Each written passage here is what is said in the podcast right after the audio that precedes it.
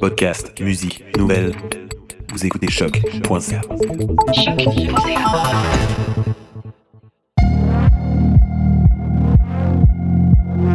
Bienvenue sur Trajectoire, l'émission balado sur la recherche et création de la Faculté des Arts de l'Université du Québec à Montréal. Dans l'épisode d'aujourd'hui, nous recevons Hélène Boucher, professeure au département de musique et chercheur associée à l'OICRM, Observatoire interdisciplinaire de création et de recherche en musique. Hélène a participé à de nombreux projets de recherche au cours des dernières années. Aujourd'hui, elle nous parle d'un sujet qui lui est cher, l'anxiété de performance musicale chez les enfants. Bonjour Hélène. Bonjour.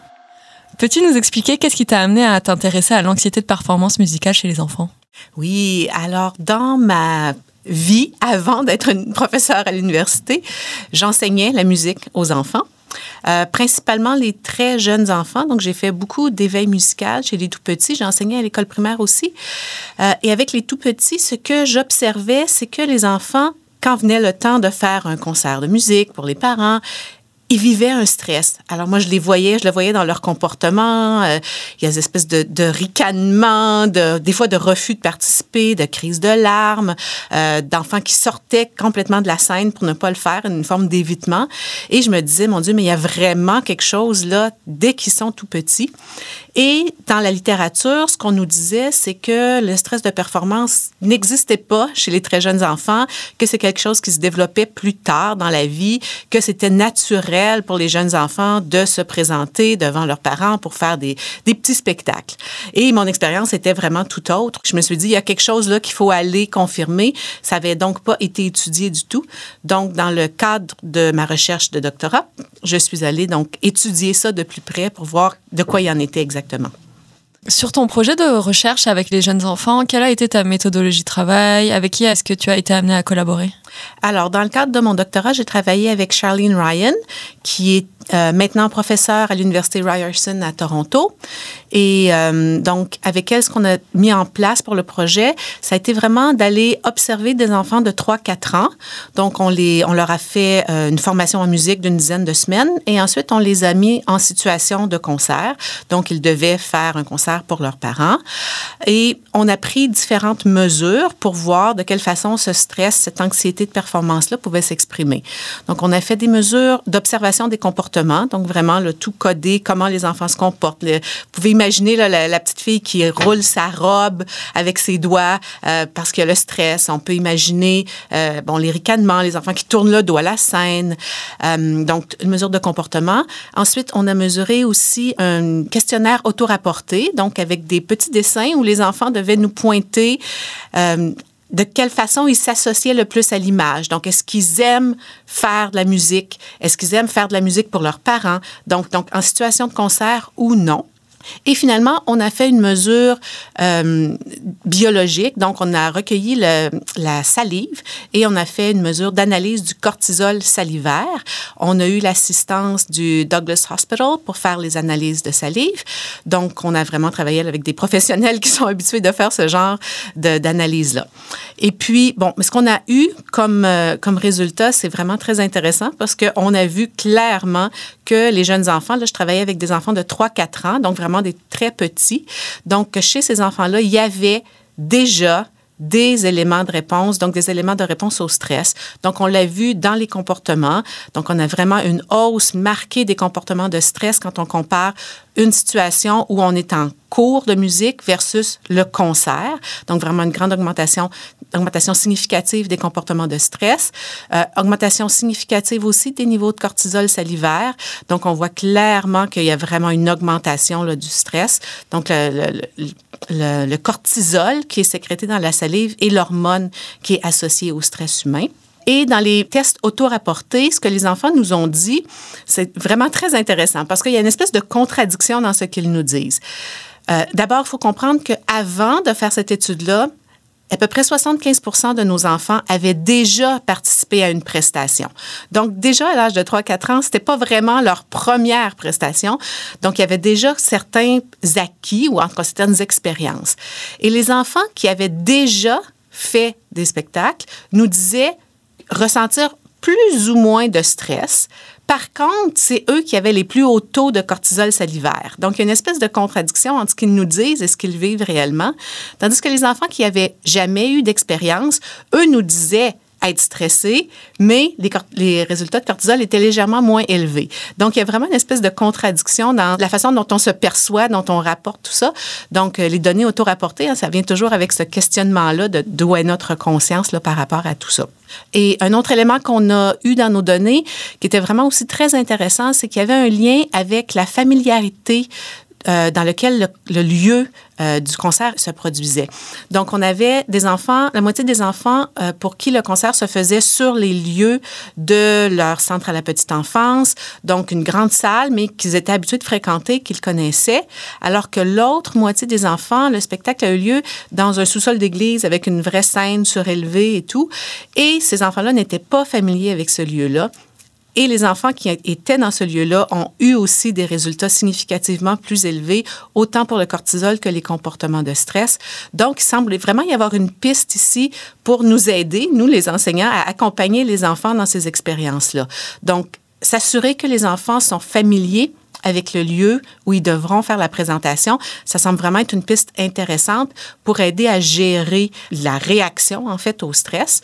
Et il y a des programmes qui choisissent de ne pas mettre les enfants en situation de, de concert. Euh, c'est ce que les psychologues appellent une stratégie d'évitement. Donc, on évite la situation.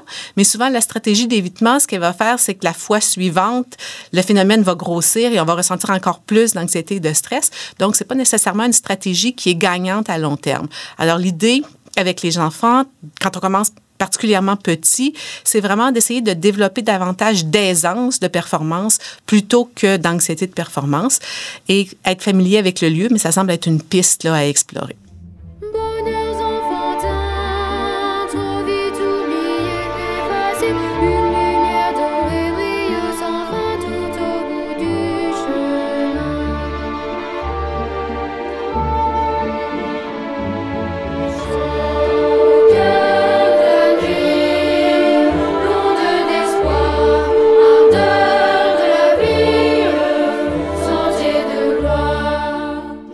Tu as aussi étudié le phénomène d'anxiété de performance chez les adolescents. Est-ce que tu peux nous parler de ce projet? Oui, alors ce projet-ci était aussi fait en compagnie de Charlene Ryan et de Gina Ryan. Donc, on est trois chercheurs sur ce projet-là. Et ce qu'on a fait, c'est vraiment une enquête avec des questionnaires. Donc, on a recruté des jeunes pianistes, adolescents, donc 12-17 ans. On a 62 euh, élèves qui ont participer à, cette enquête-là et on leur a demandé de remplir différents questionnaires. On avait deux questionnaires pour mesurer leur anxiété en situation de concert et on avait un questionnaire qui portait davantage sur leur cours de piano, sur la relation avec leur enseignant, sur le type de préparation qu'ils recevaient de la part de leur enseignant. Donc, ce qu'on s'est rendu compte, c'est que ben, il y a beaucoup, beaucoup d'enfants qui rapportent vivre de l'anxiété de performance. Donc, c'est une majorité d'enfants qui rapportent ça. Euh, plus les filles que les garçons. Et ça, c'est vraiment constant dans la littérature, qu'on soit chez les enfants, chez les adolescents, chez les musiciens professionnels, les femmes rapportent toujours vivre plus d'anxiété que les hommes. Euh, ça pose la question, est-ce que c'est qu'ils en vivent plus ou est-ce que c'est seulement qu'ils sont d'emblée euh, porter à le partager davantage, à le nommer davantage. Les femmes, en général, tendent à rapporter davantage que les hommes. Euh, ça s'exprime aussi là, de différentes façons chez les garçons, de chez les filles. Dans une étude préalable que Charlene Ryan avait faite, ce qu'elle avait vu, c'est que les garçons le vivent, le stress de performance, davantage pendant la performance, tandis que les filles le vivent davantage avant la performance. Donc, quand on est dans des données avec des questionnaires auto-rapportés, on n'est pas en contexte présent de performance. Donc, ça peut aussi venir expliquer le fait que les filles le nomment davantage que les garçons. Euh, l'estime de soi aussi était vraiment associée. Donc, euh, quand l'enfant a une estime de soi plus faible, c'est associé avec un plus haut taux de niveau rapporté d'anxiété de performance. Euh, le nombre d'années d'études est aussi associé. Donc, quand on a moins d'expérience, moins d'années d'études, ça vient aussi être associé avec un plus haut taux d'anxiété de performance. Chez euh, les participants, aussi, ce qu'on a eu comme information, c'est concernant leur cours de piano. Alors, aller au cours de piano, chez près de la moitié des participants, ça causait un stress. Donc, c'est une donnée vraiment super intéressante parce que là, on voit que c'est pas juste de performer pour un public qui peut vraiment causer un stress, même juste être avec l'enseignant, c'est suffisant pour venir générer ce stress-là. Et d'autant plus intéressant que moins de la moitié des enseignants discutent de stratégies pour gérer l'anxiété de performance. Donc, on voit qu'il y a comme une lacune chez les enseignants. C'est quelque chose qui est très peu abordé. Donc, les enseignants parlent du concert, mettent en place des concerts auxquels les enfants vont pouvoir participer. Certains font même des classes de pratique de concert, mais la question de qu'est-ce qu'on fait avec cette anxiété-là? De quelle façon on peut s'y préparer? Est-ce qu'on a des stratégies pour être capable de bien la gérer? Ça, c'est très, très peu discuté. Euh, même chose pour les stratégies de mémorisation qui sont aussi peu adressées. Les élèves en piano, ça fait vraiment partie des exigences. Ils doivent mémoriser la musique qu'ils vont jouer et on leur demande de le faire, mais sans nécessairement leur donner les outils pour y arriver. Donc, cette étude-là, ce qu'elle nous apprend, c'est vraiment que les enseignants en musique ont besoin de mettre en place plus de stratégies, plus d'outils pour aider les élèves à développer cette aisance de performance-là plutôt que l'anxiété de performance. Donc, on voit vraiment là qu'il y a comme une espèce de, de, de zone qui est peu adressée, peu abordée.